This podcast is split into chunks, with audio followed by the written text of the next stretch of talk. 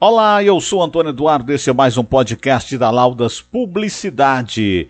Olha, como fica a prática da atividade física durante a pandemia do coronavírus? De uma hora para outra, passamos a nos adaptar em diversos sentidos, aí em virtude da pandemia. Agora, precisamos aprender novas normas de trabalho, consumo de socialização, mas com as restrições para sair de casa, precisamos principalmente levar para a sala da nossa casa as atividades físicas que antes eram feitas em academias e parques. Através do Ministério da Saúde, através da Paula Sandreski, da Coordenação Geral de Promoção da Atividade Física de Ações Intersetoriais do Ministério da Saúde, ela vai dar dicas sobre atividades físicas em épocas de pandemia. Em tempos de quarentena, ficar em casa é importante, mas isso também faz com que as pessoas fiquem acomodadas e se movimentem muito menos do que o normal. E estar em movimento é muito importante, né? Por isso a gente convidou a Paula Sandreski, da Coordenação Geral de Promoção da Atividade Física e de Ações Intersetoriais do Ministério da Saúde, para dar dicas e falar sobre a importância de se manter ativo, mesmo estando em casa. Tudo bem, Paula? Super obrigada por participar do podcast do Saúde Brasil. Oi, Fábia. Boa tarde, ouvintes. Em nome da equipe da CG Prof, eu agradeço muito pelo convite.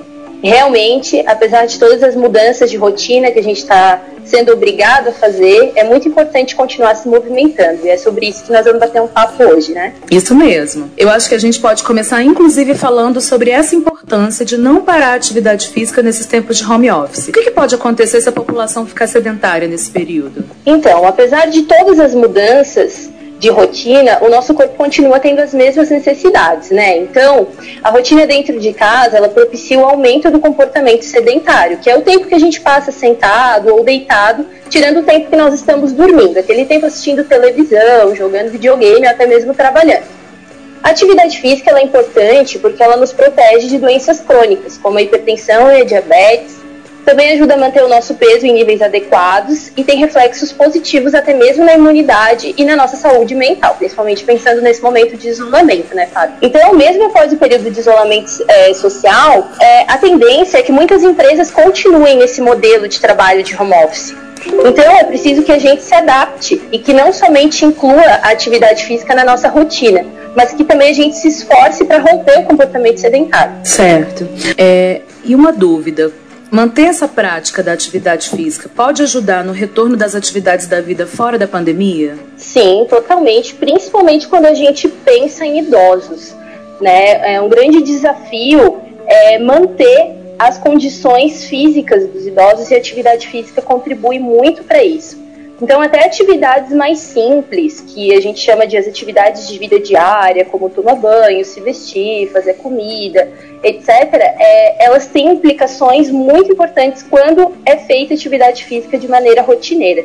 Então, é muito importante que os idosos continuem realizando ou que comecem a fazer nesse momento, tomando os devidos cuidados, para que quando é, eles precisem sair na rua de novo, tomar um ônibus, ir ao supermercado, eles façam essas atividades com mais segurança. Certo.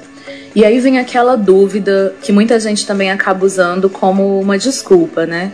Ah, eu não tenho uma academia em casa. Tem como se exercitar durante esse confinamento sem esse aparato, sem esses equipamentos? Sim, com certeza. As recomendações que a gente dá é, vai depender de cada caso, né? Então, assim, se você já praticava atividade física antes de, desse isolamento social, nós recomendamos que você mantenha os seus níveis de atividade física na medida do possível. É necessário usar criatividade nesse momento, né? Então, por exemplo, como você citou, subir e descer escadas em velocidade, simular corrida sem sair do lugar, pular corda, fazer polichinelos, abdominais, agachamentos e flexões, utilizando o, o próprio peso do corpo. São algumas opções de atividade física que podem ser realizadas. Mas é importante que não se façam exercícios o qual você não esteja acostumado. É bom escolher aqueles que já faziam parte da sua rotina e que podem ser adaptados para realização dentro de casa para evitar lesões. Já quem não fazia atividade física antes, é importante começar por atividades mais simples. Não fique sentado por mais de 30 minutos ininterruptos, é importante fazer algumas pausas no comportamento sedentário. Uma dica legal também é estipular metas diárias para se desafiar diariamente. Uma sugestão é dar 8 mil passos por dia, por exemplo, é, e você pode monitorar o número de passos por meio de aplicativos de smartphone. É, uma dica legal é digitar lá na sua loja de aplicativos a palavra pedômetro. E aí vão aparecer diversas opções de aplicativos gratuitamente que vão medir o número de passos. Outra dica legal também é dançar. A música é uma ótima ferramenta para a realização da prática de atividade física em espaços limitados, como a sala da nossa casa. Ah, muito boa essa dica. É, e uma dúvida que a gente já viu nas redes sociais. Quem apresenta algum sintoma de infecção por Covid-19 pode manter atividade física em casa? Bom, infelizmente não. Mesmo que os sintomas sejam leves, o recomendado é que se interrompa a prática de atividade física até que os sintomas desapareçam. Como é uma doença nova, nós não sabemos exatamente os efeitos que a atividade física pode causar nos indivíduos infectados.